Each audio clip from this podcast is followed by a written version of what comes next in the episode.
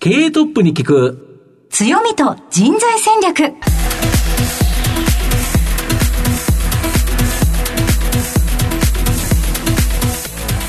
毎度相場の福の神こと藤本信之です。アシスタントの飯村美希です。経営トップに聞く強みと人材戦略この番組は相場の福の神こと財産ネット企業調査部長の藤本信之さんが注目企業の経営トップや人材戦略を担うキーパーソンをゲストにお迎えしてお送りします。企業を作るのはそこで働く人と。いう形になるんですがゲストには毎回ですね事業戦略上独特の強みとその強みを生かすための人材戦略じっくりと伺うという形になるんですが、はい、今日来ていただく企業はですね、はい、そのお名前がですね、はい、やっぱ阪神タイガースのファンにとっては、素晴らしいお名前の会社かなと。みんな大好きと。どういうことでしょう、全く想像がつきませんが、はい、今年から活躍ですね。はい、ということは、うん、じゃあ今お聞きの阪神ファンの方はもうピンときてらっしゃるかもしれませんね。はい、はい、ということでこの後早速トップのご登場です。この番組は JAC リクルートメントの提供でお送りします。経営トップに聞く強みと人材戦略経営トップに聞く強みと人材戦略本日のゲストをご紹介します。証券コード6287東証一部上場佐藤ホールディングス代表取締役社長、小滝隆太郎さんにお越しいただきました。小滝さん、よろしくお願いいたします。はい、小滝です。よろしくお願いいたします。えー、では、早速なんですが、小滝さんの方から佐藤ホールディングスの事業内容のご紹介をお願いいたします。今日聞いていただいている方々からすると、多分佐藤ホールディングスわかんないと思うんですよね。はい、なので、ちょっと身近なところから話をしたいというふうに思うんですが、はいうんえー、皆さんスーパーに行かれると、はい、こう、お弁当とかお惣菜、うん、みたいなところにですね、シールが貼ってある、ラベルが貼ってあるんですね。はい、で、これっていうのは値段とか商品名とか、まあ大事な原料、内容がこう印字されてるんですね。まあこういったシールあります。うん、それ以外にも皆さんが何かこう、えー、例えば今 EC っていうのが当たり前になってますけど、はい、ネット通販で。ネット通販、アマゾンでもそうですし、うん、頼まれると物が届くと、物にこう、ラベル貼ってありますね。はい、送り状と言われるものなんですけども、はい、この送り状のラベル。はいあとは皆さんのこう生活の中で言うと、病院に行った時に人間ドックなんかやりますと、こう血を取って血液のこう、なんていうんですかね、試験管にバーコードが貼ってあると思うんですね。ああいったシールがありますけど、このように今ご説明したようにシールを製造して販売しながら、実際あのシールってのは印字してるんですね、プリンターで。そのプリンターの製造販売をやってるメーカーなんです。なるほど。そうですか。全部が身近ですね、そうしましたら。本当に、逆に言えば、御社の製品を使わずに一日過ごすことはできないような。そう、どっかで買い物実際そういうことが非常に多いですね。でもそれぐらい全部のものに確かに必要ですね、あの表示のラベルって。言われてみれば、といったところで驚きがありますね。うん、なので、えー、リスナーの皆さんにとっても、えー、身近な、えー、企業さんである。ということで、えー、皆さん楽しく最後までお話聞いていただきたいなと思いますが、うん、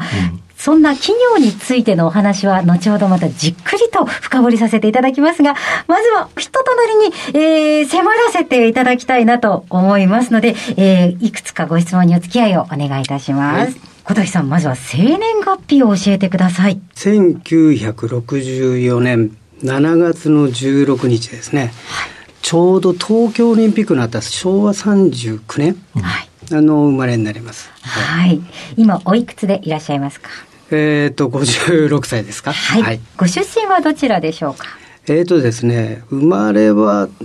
東京なんですよ、はい、で千葉、はい、あ、育ちはもうほとんどが神奈川の横浜になっています。はい、就職っていうか社会人のスタートはどちらだったんでしょうか？最初の就職は、はい、あのあるコンピュータ会社さんの子会社の会社に就職しましてね、はい、今とは全く違うそのプログラム開発。当時あのコンピューターがちょうどあの全盛期の時で、うんうん。汎用機っていう、いわゆるもう集中型のコンピューター、そうです、IBM さんとか、あの、大きな大型の汎用機ですね。そのコンピューターで、こう、まあ、実行するためのプログラムを開発する仕事をしてました。すごい。え、じゃあ、あの、難しいなんとか言語とか、カチカチカチカチそうですね。コボルとか、はい。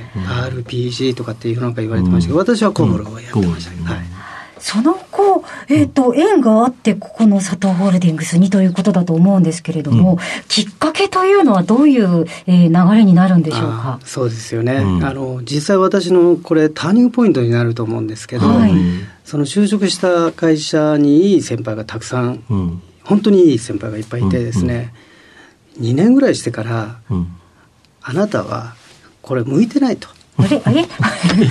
要はプログラム開発に向いてないよね でこうまだ若いんだし、うん、まあ5歳6歳上ぐらいの先輩たちに、うん、まあ若いんだしこれから結婚して、うん、えー、家庭持って本当にやるんだったら、今自分が苦労してるけど、あなたあんたは営業職みたいな職に就いた方がいいんじゃないの、っていうことを本気で毎回飲みに行く時言われた。なるほど、でもう真剣に考えるようになって、で3年した時に、まあ、石の上にも3年って当時は言ってたので、うん、3年間はプログラム開発をやってですね、うん、で、まあ、3年後に会社を辞めて、うん、で営業職ということで今の会社に就職しました。転職をしたという転職しました、うんうん、ちょうど全く違いますよねプログラマーか。ら別にプログラマーとして入ったわけではないと、はい、もう私は営業がしたいとい。うことで、はい、営業職として雇ってもらったと。メーカーの営業がしたくて、まあ、考えて先輩に教えてもらってですね、営業職って言ってもいろいろありますから、商社とか、うん、あルート販売ではなくて、うん、お客さんエンドユーザーのお客さんと交渉して、うん、自分のメーカーである製品を売るっていう、そこにちょっと、あの思いがいってですね、それで当時「週刊就職情報」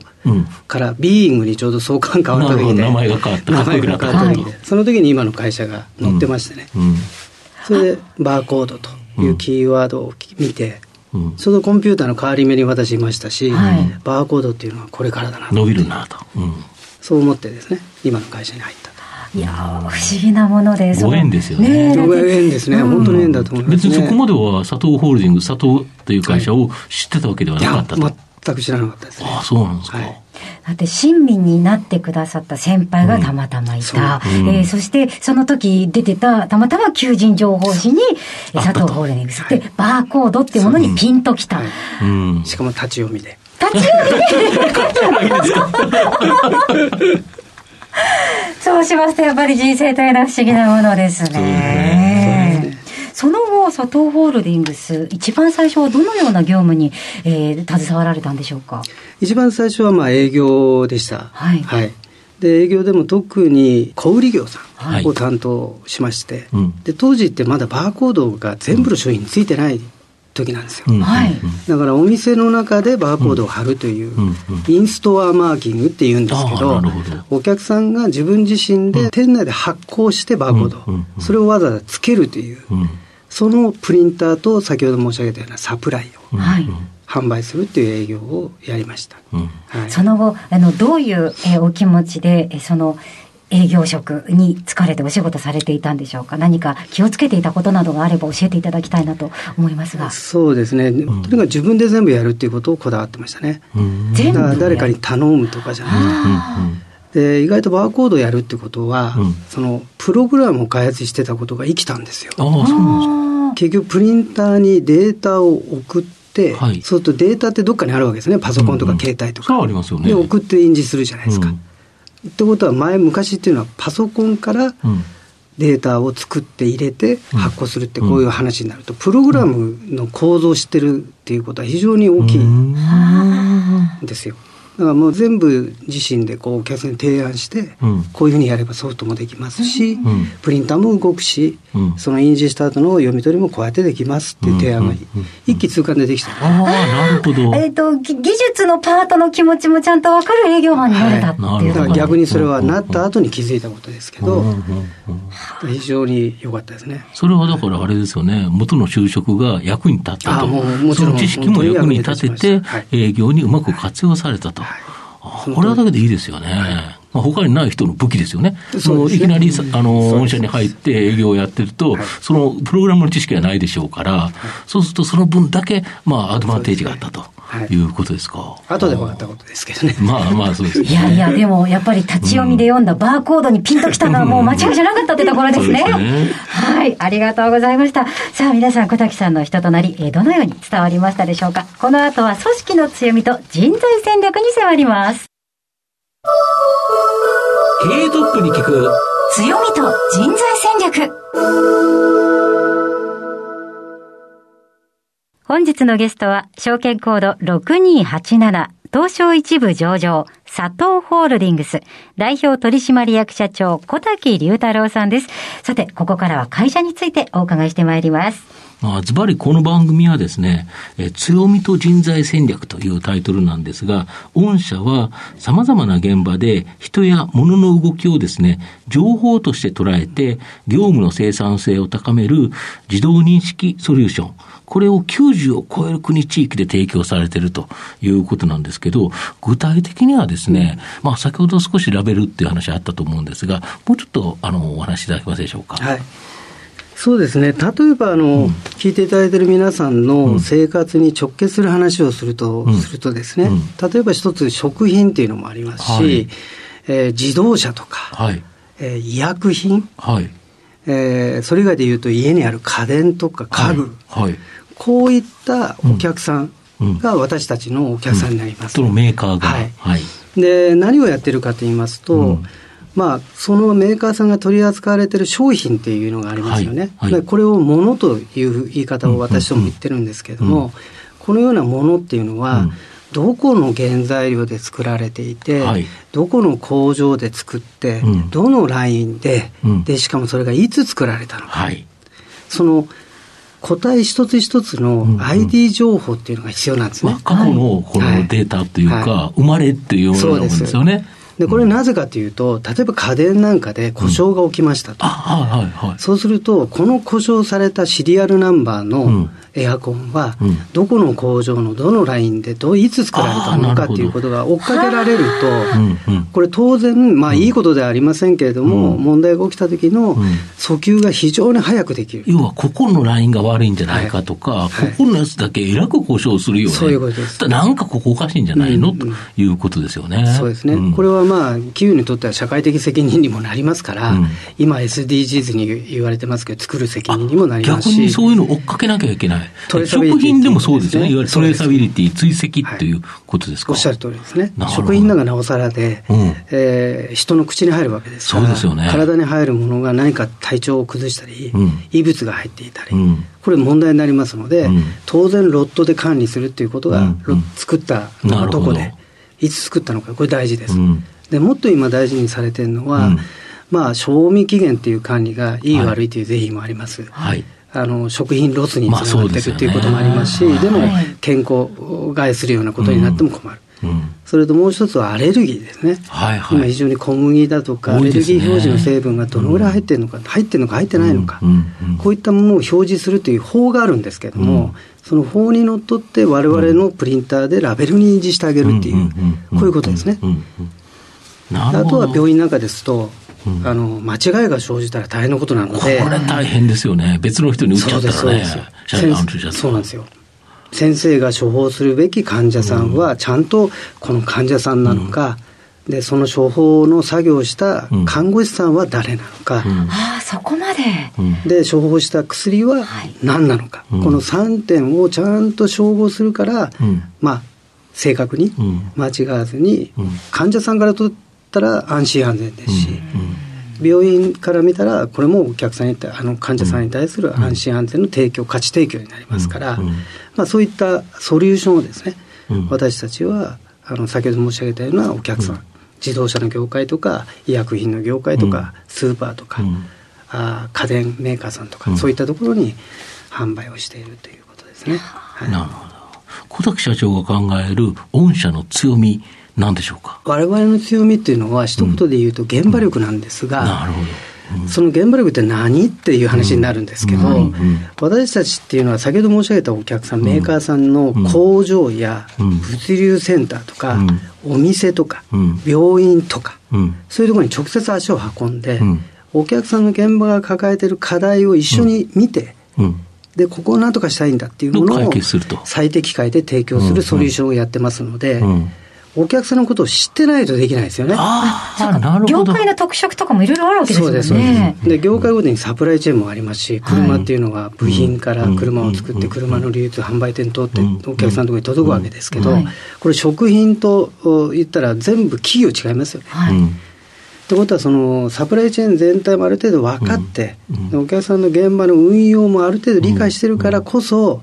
何のバーコードつけましょうとか、どういうデータで管理しましょうとか、どこで読みましょうとか、はい、そういうことを考えて提案してるので、現場力イコール人材なんですよ。なるほど。はい。現場を見抜ける人材っていうのが重要ということですか。はい、なるほど。で、前期はですね、残念ながら減収減益、まあ、新型コロナもありということだと思うんですが、今期はですね、まあ、増収増益予想ということなんですけど、どこが立ち直ってきたんですか、一番。はい。まあ、あえて言うと、二つ理由があると思ってまして、はい、一つはコロナによって、うん。お客さんが今まで抱えてた社会課題って人手不足だとか、はい、労働人口がほとんど減っていって、日本でも世界的にもそうですけど、そうですね、生産性高めたいっ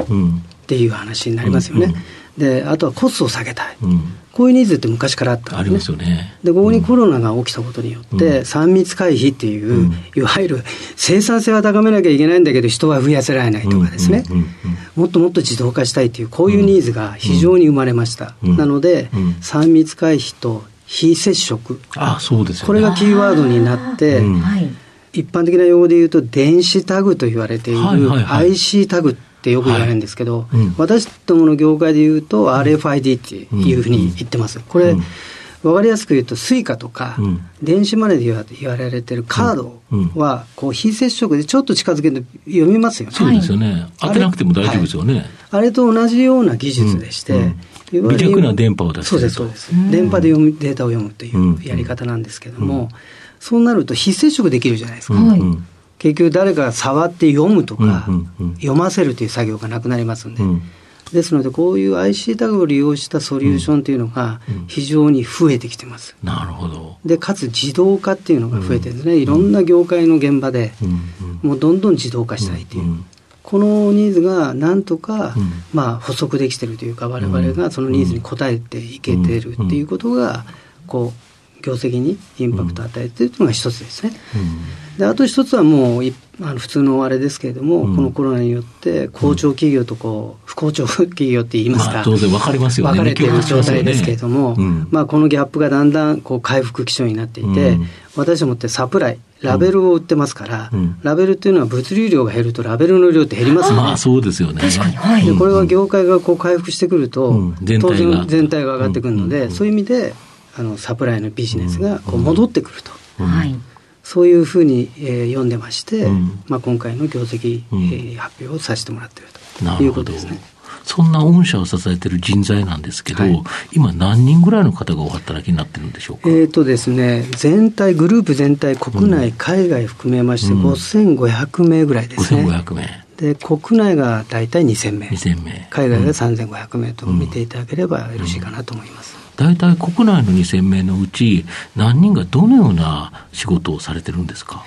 大体このうちのですね、うん、えー、2割、約2割強が営業と言われる営業マンです。はい、なるほど、4、500人と、はい。うん、で、営業を支える部隊があり、うん、で私たちはものづくり、メーカーですから、はい、設計開発の部隊と、ものづくりの部隊があります。製造してる。はい、製造部隊です。で、製造部隊には先ほど申し上げたプリンターとサプライであるラベルを作る、はい、あの製造部隊が2つあります。こういったあの現地の海外で作ったりもしてますから、海外の製造に携わるローカルの社員も全部含めて、今申し上げたような人数の割合になっているということですね。であと、御社がですね、今のその強みを生かしてですね、今後こういうビジネスに広げていきたい。なんか、その将来展望などございますでしょうか？昨年の4月なんですけれども、はい、あの、私たちあの、ブランドステートメントというのを発表しました。はい、で、これ何かというと、私たちが社会に約束することなんですけれども、宣言をしたということです。はい、で、その宣言した内容というのは、うんあらゆるものを情報化して、うん、社会の動きを最適化すると、うん、こういうことで社会貢献していくんだと、持続可能な社会に貢献するよという宣言をしました。うん、ってことはですね、あのその裏にある私たちの意図というのは、今あの、よく言われてますけれども、その、えーカーボンゼロだとか、カーボンニュートラルな話だとか、はい、ね。はい、SDGs の話、こういったものが非常に世界的に機運が高まってますよね。で、こうなってくると、うん、えー、物のサプライチェーンの考え方が変わってくるんですね。うん、なるほど。例えば製造から小売り、販売までのサプライチェーンというのは、えー、動脈のサプライチェーンと言われてますし、消費からリサイクルまでのあのサプライチェーンを、うん、えー、静脈のサプライチェーンと言われてます。はいはい、でこういったものをつないで、循環するような社会システムを作ろうよっていう動きが今、各企業や市場や業界でこうあるわけですね、社会全体で。でそうなってくると、先ほど私申し上げましたけど、私たちは物に情報をつけて、うん、その物のトレース、うん。うん、いわゆる要所要所サプライチェーンごとの製造段階や物流段階や小売段階で、その物の情報を取れる形にする仕事をしてますから、トラックトレース、いわゆる履歴を追うっていう情報を取る仕事をしてるわけですから。もともとに。もともと。そうすると循環型社会を形成する上で、物のサプライチェーン考えたら、その物に情報が取れる技術を私たちやってるわけなんで、うん、これって非常に大事になってくる。ですよね。より大事になってくる要はそこのデータがなかったら、はい、そのどういうふうにその回ってるかわからない、はい、ということですよね。そうですね。ですから今あのあるように。分かりませんけど、うん、いずれそのリサイクルっていうものは解体して、うん一つ一つの部品がリユースされる、うん、リサイクルされる、もしくは、えー、その商品が本当に廃棄にどの程度なったのか、うん。こういった履歴をちゃんとメーカーさんなり売る責任、使う責任ということで、いわゆるその各業界団体がどういうふうにそれをこう循環型経済ちゃんと回していくの、でそこに取り組んでいこうとしたら、データ取れないとそもそも管理できないと。うん、そうすると、もののデータっていうところでは、御社が関わってるから、これはもっと広がる可能性があり、そこで成長するぞと。そうそういうことです。いうことですそこで新しいビジネスやマネタイズモデルをちゃんとしっかり作りながら、はい、社会貢献しながら収益に貢献していくと。社会貢献しながら収益貢献するっていう、そういうシナリオで、あの将来、やっていきたいなと思ってます。なるほど。はい、御社、今働いてる方、その5500と言われたんですけど、御社はどういうような人材を求めるんですかね？はい。ちょっと私たちのこう企業文化的に言いますと、はい、私たちってこう創業以来もう80年経ったんですけども、はい、去年で。創業者が飽くなき創造っていう精神を社是にしてます。飽くなき創造、はい。で、この飽くなき創造って何よという話になりますけど、うんうんいわゆるお客さんが求めてるお客さんの期待を超えるもの、うんうん、そういう製品やサービスを生み出し続けるんだと、うんうん、で生み出し続けることによって、うん、まあ、より豊かな社会にして、持続可能な世界社会に発展貢献しようよっていうのがミッションになってるんですね、我々の存在意義です。でそういう観点から考えれば、やっぱり求める人材像も、自ら考えて、なるほど。行動して、変化の起こせる人材を求めています。まあ、結果的に自身でこう課題を見つけて、うんうん、でその課題に対しての解決策を自分なりに見出して、行動するっていうとこまで、まあ、そんなことができる人材が、あの私たちが求める人材像ですし、まあ、そういう人材をこう日々醸成していくからこそ、なんていうんですかね、企業文化として根付いていって、まあ、企業成長につながる、イノベーションが起きるってことですね。だから、飽くなき創造イコール、もう私はイノベーションとして捉えていて、うん、